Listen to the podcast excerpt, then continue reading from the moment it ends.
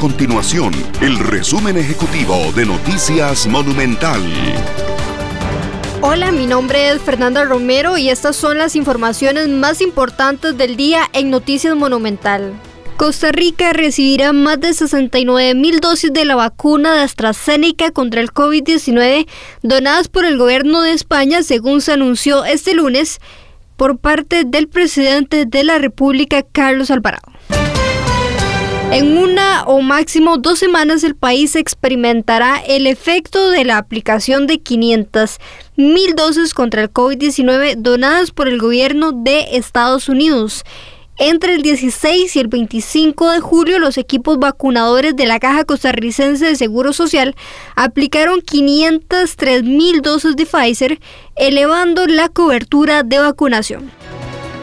Estas y otras informaciones usted las puede encontrar en nuestro sitio web www.monumental.co.cr. Nuestro compromiso es mantener a Costa Rica informada.